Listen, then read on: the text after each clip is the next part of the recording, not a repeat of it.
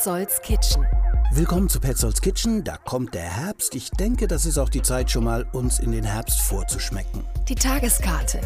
Gleich stellt uns Sissy Chen ein Hotpot-Restaurant der Torstraße vor. Hotpot wird zwar auch im Sommer gegessen, aber ganz, ganz stark im Winter. Und für mich ist es das aller, allerbeste Winter-Herbst-Essen, wenn es kalt wird. Was Herbstliches ist auch die Artischocke, die ich diese Woche im Restaurant Heritage von Küchenchef Florian Glauert genießen durfte. Ja, ich bin ja von der Artischocke super Fan und die taucht natürlich im Sommer, Spätsommer, im Idealfall auch auf unserer Karte immer wieder auf. Florian Glauert wird uns zwei neben der Artischocke vegane Gerichte aus seiner Karte vorstellen.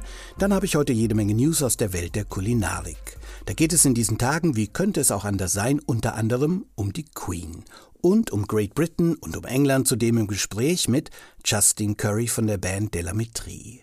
Die Band aus Glasgow hat ein neues Album draußen mit so einem bezeichnenden Songtitel wie Close Your Eyes and Think of England. So close your eyes and think of England. That boat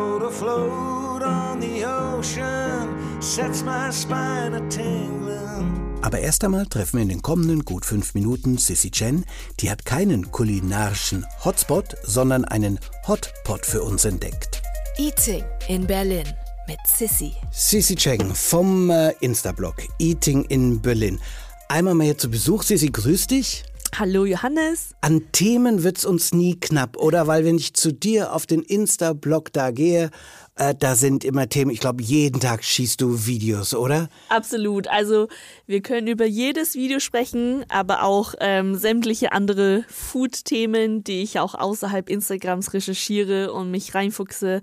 Es interessiert mich einfach. Ja, die, die Neugier, die spürt man diesen Videos, diesen ganzen ähm, Fotos da drauf auch an. Und deswegen kann ich mich da einfach frei bedienen und habe gefunden, wenn ich es richtig gesehen habe, auf der Torstraße Hotpot. Ja, worum geht es? Also Hotpot, ich weiß nicht, für alle vielleicht ganz kurz, die Hotpot nicht kennen. Hotpot ist quasi, so wie der Name sagt, ein, ähm, ein, ein heißer Topf und es ist, es, bezeichnet, es ist eine Bezeichnung für ein Gericht aus China, ähm, gibt es aber auch tatsächlich in ein bisschen anderen Variationen, zum Beispiel in Japan oder in Vietnam. Aber in China ist der Hotpot meistens eine ganz heiße Brühe, entweder scharf oder nicht scharf, auf Tomatenbasis, Kräuterbasis. Man kann es auf verschiedene Arten Weisen zubereiten.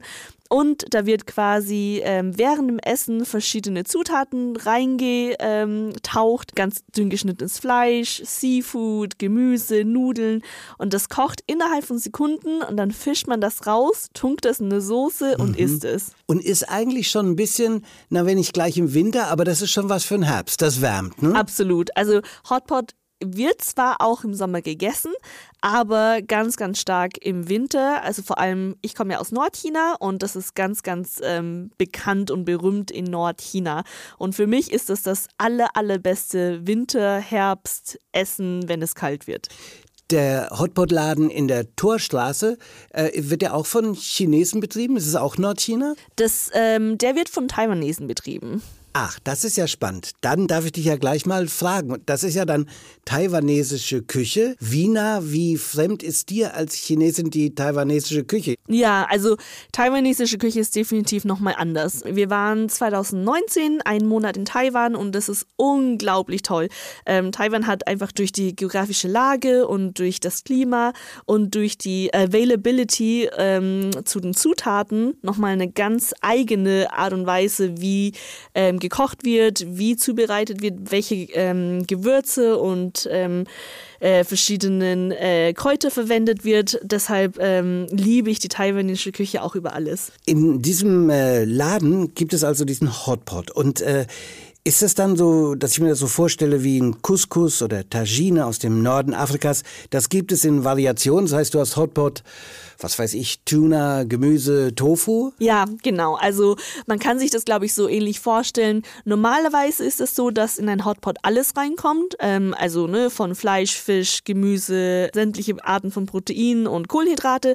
Aber man kann das ähm, da, wo ich jetzt war, zum Beispiel auswählen zwischen ähm, Seafood. Also das, was ich hatte, war so ein Mix aus Seafood und Fleisch. Das heißt, ich hatte bei mir ähm, Garnelen drin, ähm, Rindfleisch hatte ich drin, Fischbällchen, sehr, sehr lecker. Wow, also das ist wirklich die volle Packung ja, an Richtig. Proteinen, an, ich glaube, Kohlenhydrate auch, wenn ich das Genau, richtig verfolgt habe. Glasnudeln, waren drin und das wird dann mit Reis gegessen. Das ist auch so, wie ich Hotpot esse, aber es gibt tatsächlich auch eine vegetarische Version, die ist dann natürlich basierend auf mehr Tofu, Gemüse, Kohlenhydrate. Ähm, genau, man kann sich das aussuchen. Jetzt hast du gesagt, da ist alles Mögliche drin. Klingt dann so ein bisschen ähm, nach einer chinesischen Paella oder einer Pizza, die äh, von dem Ursprung her arme Leute essen sind. Kann man beim Hotspot äh, das auch sagen? Das, da wurde einfach alles mal zusammengeworfen. Das ist so entstanden? Ich glaube tatsächlich ursprünglich, dass das so entstanden ist. Also ich will jetzt nicht sagen, also ich will nicht meine Hände ins Feuer dafür legen,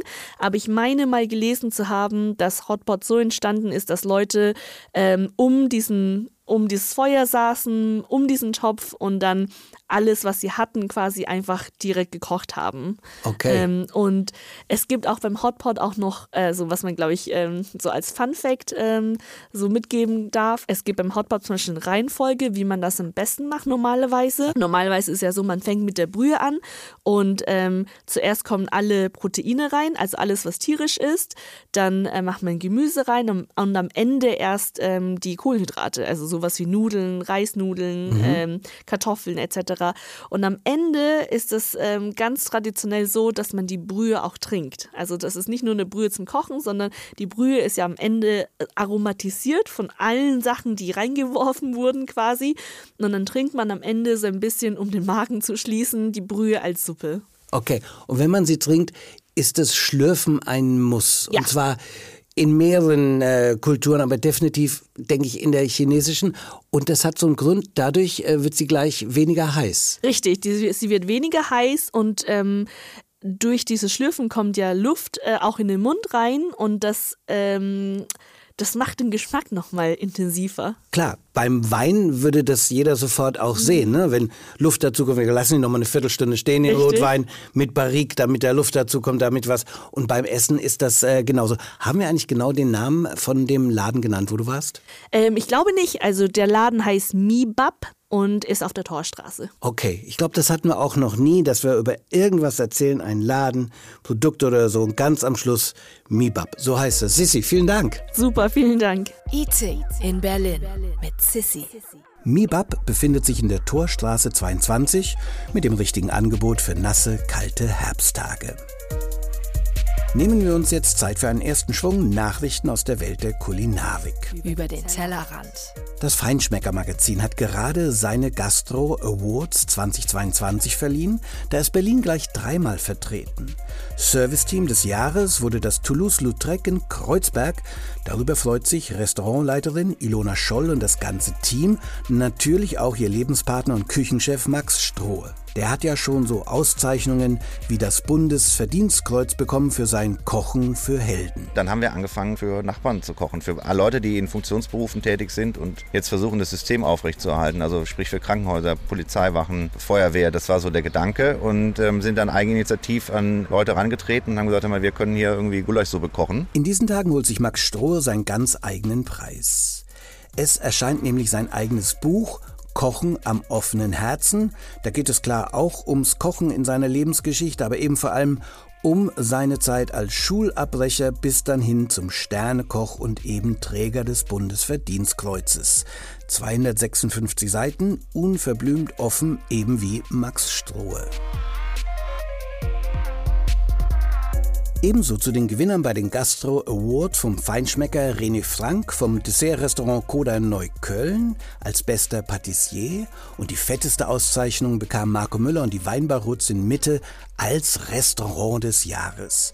Wer ihm als Kochlehrling oder Hobbykoch nacheifern will, für den hat Berlins einziger Drei-Sterne-Koch Marco Müller folgenden Rat. Habt Geduld, kauft euch Messer, die groß genug sind, weil die kleinen Messer, die gut in die Spülmaschine reinpassen, schneiden oft nicht besonders gut. Und habt, wenn ihr Sachen anbratet und kochen wollt, Geduld mit euch selber und versucht nicht den schnellsten, sondern den besten Weg zu finden. Gleich mehr News zu spannenden Neueröffnungen. Jetzt bin ich am Gendarmenmarkt. Florian Glauert war früher Küchenchef im Duke Ellington, seit diesem Jahr nun im Heritage.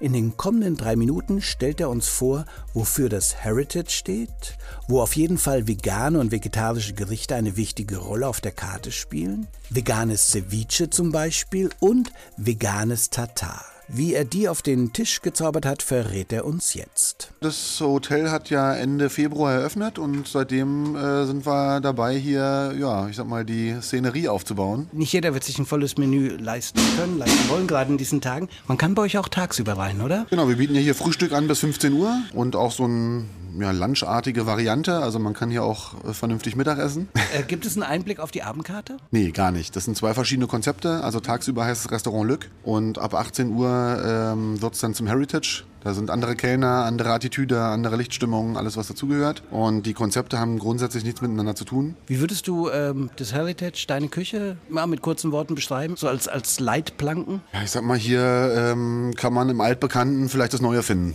Ja, vielleicht ist das in einem Satz äh, ja, das am besten ausgedrückt. Das ist natürlich ein relativ breit aufgestelltes Menü, eine relativ große Karte, was natürlich auch mit der Größe des Restaurants zusammenhängt. Du hast drauf Ersatztatar. Kannst du mir das äh, beschreiben? Ja, wir haben ähm, nach ähm, vegetarisch oder veganen Alternativen gesucht. Ich wollte einfach sicherstellen, dass ich in einem großen Service nicht mir dann überlegen muss, was ich für einen Veganer oder Vegetarier mache. Und ich wollte auch keine Gemüseteller servieren, sondern schon irgendwie durchdachte, vernünftige Gerichte. Und dann äh, ja, war die Überlegung damals schon, äh, so viel Gerichte in vegetarisch und oder vegan mit auf die Karte zu schreiben, dass jemand äh, problemlos drei oder vier Gänge essen kann. Was ist drin im Ersatz-Tatar? Das Tatar machen wir aus rote Beete, gekocht und roh, aus Jackfruit, aus äh, fermentierter Senfsaat, aus äh, geräucherten Anteilen. Vegan oder vegetarisches Ceviche? Wenn ich das höre, ist mein erster Impuls natürlich, das geht ja gar nicht, weil du hast Rohfisch, du hast auch die Tigers Milk. Also wie kriegst du ein ist das vegan oder vegetarisch? Vegan. Ein veganes Ceviche, ja. Also der Fisch normalerweise kalt mariniert, Fisch pur im Grunde genommen, äh, diese Marinade dazu. Äh, ich kann mir gar nicht vorstellen. Die Grundzutat für das Ceviche ist Zucchini. Man mag es kaum glauben, aber es ist so.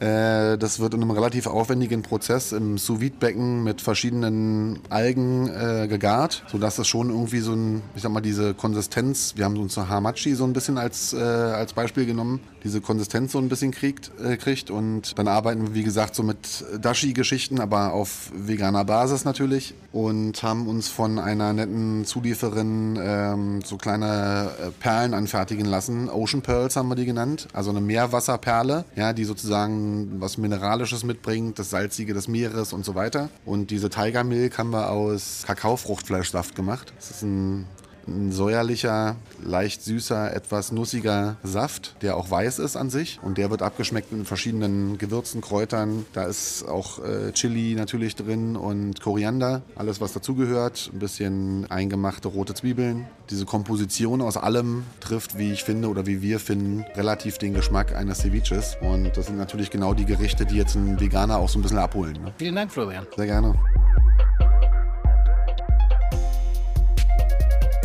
Ich habe dann abends das Heritage besucht und mir diese beiden Gerichte gegönnt. Dann haben sie einmal das vegane Ceviche auf Basis von Zucchini mit unseren Ocean Pearls, wo sie zwei verschiedene Geschmäcker haben, einmal Meersalz und Zitrone und einmal unser vegetarisches Tartar auf Basis von rote Beete und Jackfruit mit einer eigenen Miso-Mayo und eine fermentierte Senfsaat. Das Tartar war in diesem Falle vegetarisch, weil da auch noch ein Eigelb drauf schlummerte. Der Gang war großartig. Das Tatar hatte eine wunderbare Textur, zwar nicht wie echtes, passiertes Fleisch, eher sämig und zart im Geschmack. Beim Ceviche war es schon so, dass man einen echten rohen Fisch mit Kaltgarverfahren nicht nachbilden kann, aber die Säure, vor allem diese Ocean Pearls, die auf der Zunge zersprangen, waren richtig gut. Gewinner für mich klar das Tatar. Das Heritage ist in neuer Küchenführung, ja, noch jüngeren Datums ebenso wie diese neue Eröffnungen. Die Tageskarte. Knödel, Klöße, wie immer man sie nennen will, gehören auch zum Soul Food des Herbstes.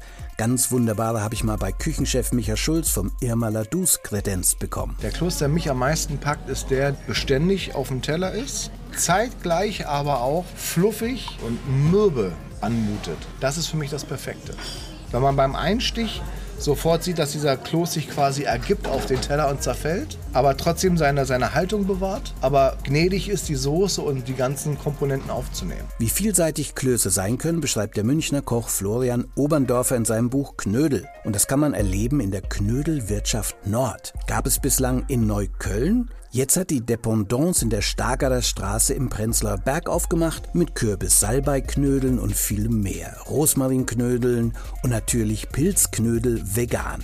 Großer Fan des Vegan ist auch Musiker, Schauspieler, Spross aus bekannter Familie Jimmy Blue Ochsenknecht. Ich habe sehr viele verschiedene vegane Alternativen zu Burgern entdeckt. Ne? Also gestern habe ich auch wieder einen veganen Burger gegessen. Ähm, heute koche ich auch noch einen veganen Pult Porkburger. Also habe jetzt schon sehr viele verschiedene Rezepte und Gerichte entdeckt, die ich vorher ähm, hauptsächlich mit Fleisch gegessen habe und ähm, bin wirklich erstaunt. Es schmeckt sehr, sehr lecker und äh, momentan fehlt mir nichts. Jimmy Blue Ochsenknecht traf ich Anfang des Jahres, als er eine vegane Mango Bowl mit einem Lieferdienst zusammen auf den Markt brachte. Inzwischen hat Jimmy Blue mit seinem Bruder Wilson Gonzalez sein eigenes Restaurant eröffnet, das Kante in Kreuzberg. Da geht es mit Maispulade und Pulpo mit Chorizo aber sehr fleischlich zu. Die Brüder stehen, kaum überraschend, da aber nicht in der Küche, den Kochlöffel schwingen andere für sie. Und damit beschäftige ich mich jetzt wie angekündigt mit der Artischocke. Das habe ich diese Woche in meiner Rubrik Petzold platziert bei Radio 1 auch gemacht und da schwärmt mir einmal mehr Florian Klauert vor. Ja, ich bin ja von der Artischocke super Fan und die taucht natürlich im Sommer, Spätsommer, im Idealfall auch auf unserer Karte immer wieder auf. Ich finde, das ist ein absolut geselliges Gericht, was man sich in die Mitte stellen kann, wo man ein bisschen teilen kann, wo man ein bisschen quatschen kann, was auch nicht so schnell gegessen ist, sondern wo man sich so ein bisschen Zeit nimmt. Da gibt es ein paar Dips dazu, äh, kann man ein bisschen quatschen. Die Artischocke ist noch bis September, Oktober gut erhältlich. Ich erinnere mich an sie in meiner Jugend als so ein exotisches Trendessen. Heute ist es nicht mehr so ganz im im Fokus, aber bleibt ein vielseitiger Partner in vielen Gerichten. Die Artischocke im La Banca im Hotel de Rome als gegrillter Wolfsbarsch mit Artischocken, natürlich im Salat mit Parmesan und Cherrytomaten im Restaurante Pascarella und exotisch im vietnamesischen Miss Saigon, da gebrüht als Erfrischungsgetränk mit Datteln und Süßholz. Auf Pizza in einer Pizzeria um die Ecke sowieso. In der Bearbeitung alles leichter als gedacht, sagt Florian Klauert. Ja gut, im Prinzip ist es relativ einfach beschrieben. Man muss die Artischocke, man trennt die von dem Strunk sozusagen, würde die dann in einem Essigsud, wir nehmen Melfor-Essig, so ein Honigessig mit Thymian und äh, Gewürzen, kocht man die Artischocke weich. Die sticht man dann unten in diesen Rest von dem Stielansatz und wenn es so wie bei einer Kartoffelartig, wenn man es weich ist, dann ist die Artischocke an sich auch weich und ich kann die äh, Blätter gut rausziehen. Ja. ja, die kocht etwa so eine halbe, halbe Stunde, 40 Minuten etwa. Nicht zu stark, aber wird äh, leise simmernd. Vergangene Woche in Petzolds Kitchen habe ich Küchenchef Christopher Kümper auf dem absolut empfehlenswerten Patio Restaurantchef in Moabit besucht und er hat die Artischocke ebenfalls auf der Karte und verwertet alles, besonders von dieser kleinen Untergattung aus Frankreich. Zum Beispiel die kleinen Poveraden, die sind äh, aus Frankreich, die wir, die wir benutzen im Moment, genau, die sind super. Einmal haben wir es als, als Gilet angesetzt, wo wir ein bisschen die, die Abschnitte verarbeiten und dann zu so einer Art Suppe verarbeiten. Irgendwo kann man überall noch ein bisschen Geschmack rauskitzeln, durch, wenn man einen Fond auskocht oder, oder äh, verschiedene Sachen, Suppen, Fonds, Essige und so weiter, eingelegte Sachen. Fun Fact zum Schluss. Ihren wissenschaftlichen Namen hat die Artischockenpflanze aus der griechischen Mythologie. Zeus war mal wieder auf Frauenfang und hatte es auf die Nymphe Chinara abgesehen. Die hatte aber keinen Bock auf den Göttervater. Aus Wut verwandelte Zeus sie dann in die stachelige Artischocke. Der wissenschaftliche Name Ankinara erinnert an diese stachelige Begegnung. So, gleich treffen wir noch Justin Curry von der schottischen Band Delamitri zum Gespräch über Musik und Essen. Davor noch diese aktuellen Meldungen mit zwei Nationalgerichten aus Italien. Ich glaube fest daran, Pizza retten kann. Sie verbindet diese Welt, Baby, lass uns Pizza bestellen. Die Antilopen Gang. Vielleicht nicht gleich die Welt retten, aber doch Pizza genießen können wir wieder in der True Italian Pizza Week vom 15. bis 21. September. 300 Restaurants deutschlandweit machen mit, so natürlich auch in Berlin. 33 Pizzerien sind in Berlin mit dabei. Es gibt spezielle Angebote und Rabatte und über Instagram kann man auch an einem Wettbewerb teilnehmen, die beste Pizza küren und eine Reise gewinnen nach Neapel. Alles dazu im Netz unter true-italian.com. So, und sehr spannend, eine im wahrsten Sinne hitzige Debatte zurzeit in Italien, ausgelöst durch die Energiekrise, kommt eine alte Art der Pasta-Zubereitung zurück. Als das Brennmaterial eben früher auch schon mal teuer war und man eben auch selbst Brennholz sammeln musste für den Herd. Da brachte man das Pastawasser zum Kochen, dann die Pasta rein und dann Deckel drauf. Flamme runter und dann ganz aus und die Pasta so ziehen lassen spart bis zu 47 Prozent an Heizkosten, wie der Chemiker Dario Bressanini auf YouTube erklärt. Gli italiani pensano di sapere tutto sulla cottura della pasta, ma non è così e ora ve lo dimostro. Qui abbiamo dell'acqua che sta bollendo, che ci vuole per cucinare la pasta? Un po' di sale, qui c'è la pasta, la butto dentro, do una mescolatina. Das Ganze ist übrigens auch englisch untertitelt. Wer dem Rezept folgen will, spart also Gas bzw. Strom. Und wie politisch das ist, sieht man, wenn man liest in dem Artikel in der Taz zum Beispiel, dass die pro-russische Querfront in Italien Sturm läuft gegen diese Pasta-Gartechnik. Petzolds Kitchen. Am Ende von Petzolds Kitchen gehen wir nach Great Britain. Queen Elizabeth II. ist gestorben. Zeitungen, Fernsehen sind voll mit Gedenksendungen, die zurückreichen bis in ihre Kindheit und natürlich der Krönung im Jahr 1953. Da fiel mir das Buch von Sarah Wiener ein, Gerichte, die die Welt veränderten. Auf Seite 144 geht es um das Krönungsessen. Da ich darüber in diesen Tagen gar nichts gehört habe, füge ich das mal hier an. Sava Wiener fand nämlich heraus, dass es da für nur 220 geladene Gäste folgendes Menü am Abend der Krönung gab. Tortue Claire Sandringham, also Schildkrötensuppe, dann Delice de Sol Prinz Charles, Seezungenfilet, Carré d'Agneau à la Windsor, Lammkarree und zum Schluss Boîte de Fraise Reine Elisabeth. Gemischte Leckereien nach geheimer Rezeptur. Wie wir uns denken können, hat die Queen nicht mitgekocht. Das hat doch übrigens zu Lebzeiten von Elisabeth II. schon mal den Berliner Spitzenkoch Björn Swanson gewundert. Wäre ja wirklich mal interessant zu wissen, was würde die Queen, wenn sie müsste, und sie musste wahrscheinlich noch nie kochen, was würde sie zustande bringen? Ich fragte damals nach, das liegt jetzt mehr als ein Jahr zurück, beim englischen Journalisten Neil Spencer. Can the Queen cook? Can the Queen cook? Of course not. Well, maybe she can cook, but why should she? She has a dozen chefs in the royal household who are ready to do everything from preparing a regal feast for international guests to baking her scones at four o'clock for her tea and cake, or to chop up the meat for the 12 corgis that she owns. It's rumoured that things loosen up at the Queen's favourite home in Scotland, Balmoral Castle, where occasionally she's known to put on the kettle for a tea after a rainy walk on the Scottish hillside. And at Balmoral, other regal culinary skills come into play. Prince Philip was apparently the king of the barbecue, a title pursued by both Prince Harry and Prince William. Does the Queen ever pop a mushroom onto the Barbie grill? Nein. Sie kocht nicht, aber auch hier erfuhren wir, auf Balmoral, wo sie ja auch starb, hat sie sich zu Lebzeiten sehr wohl gefühlt. Und Prinz Philip, ebenso Rest in Peace, stand da auch schon mal am Grill. Wir bleiben im englischsprachigen Bereich in Schottland mit Delamitri. Da treffen wir den schottischen Musiker Justin Curry. Da klingt der Nachname schon nach Kulinarik.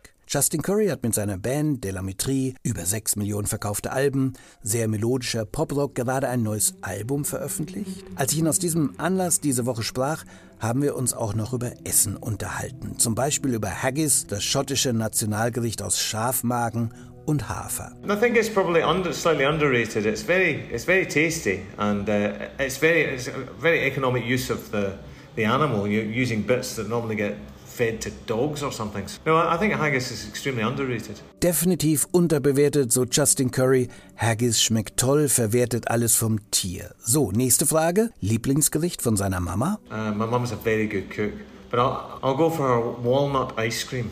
Selbstgemachtes Walnusseis. Die Küche, für ihn der wichtigste Ort im Haus? Yeah, definitely, without a doubt. Much more important than the, the living room and the bedroom, yeah. I've got a very small kitchen, which is endlessly frustrating frustrating to me. It's like, if I have to cook for more than four people, it's absolute chaos. Keine Frage, jawohl. Die Küche ist Zentrum im Haus, da muss aber nicht unbedingt Musik laufen während der Zubereitung vom Essen. I once went down to London to stay with a cousin of a friend of mine, and he was making Chinese food, Thai food, Indian food, and he made something African. And the food was very good, but every course he served, he insisted on putting on the right music for the course. So he played a bit of high life African guitar music or something when we were eating the African food, which was just absolutely ridiculous. I find music very distracting, so I, I, I don't like music playing when I'm eating, or I don't like music playing unless I'm really listening to it because especially bad music I find bad music extremely distracting because you you, you start to, you start to analyze why is it bad and why is that irritating and it, it just distracts you from whatever you're doing so I, I, I like to eat in silence Curry genießt die Küche und das Essen machen lieber in Stille. Ohne Musik, vor allem ohne schlechte Musik. Und damit finito della musica für heute. Ich bedanke mich fürs Zuhören. Das nächste Treffen in Petzolds Kitchen kommende Woche, wie immer freitags. Petzolds Kitchen, der Foodie-Podcast aus Berlin.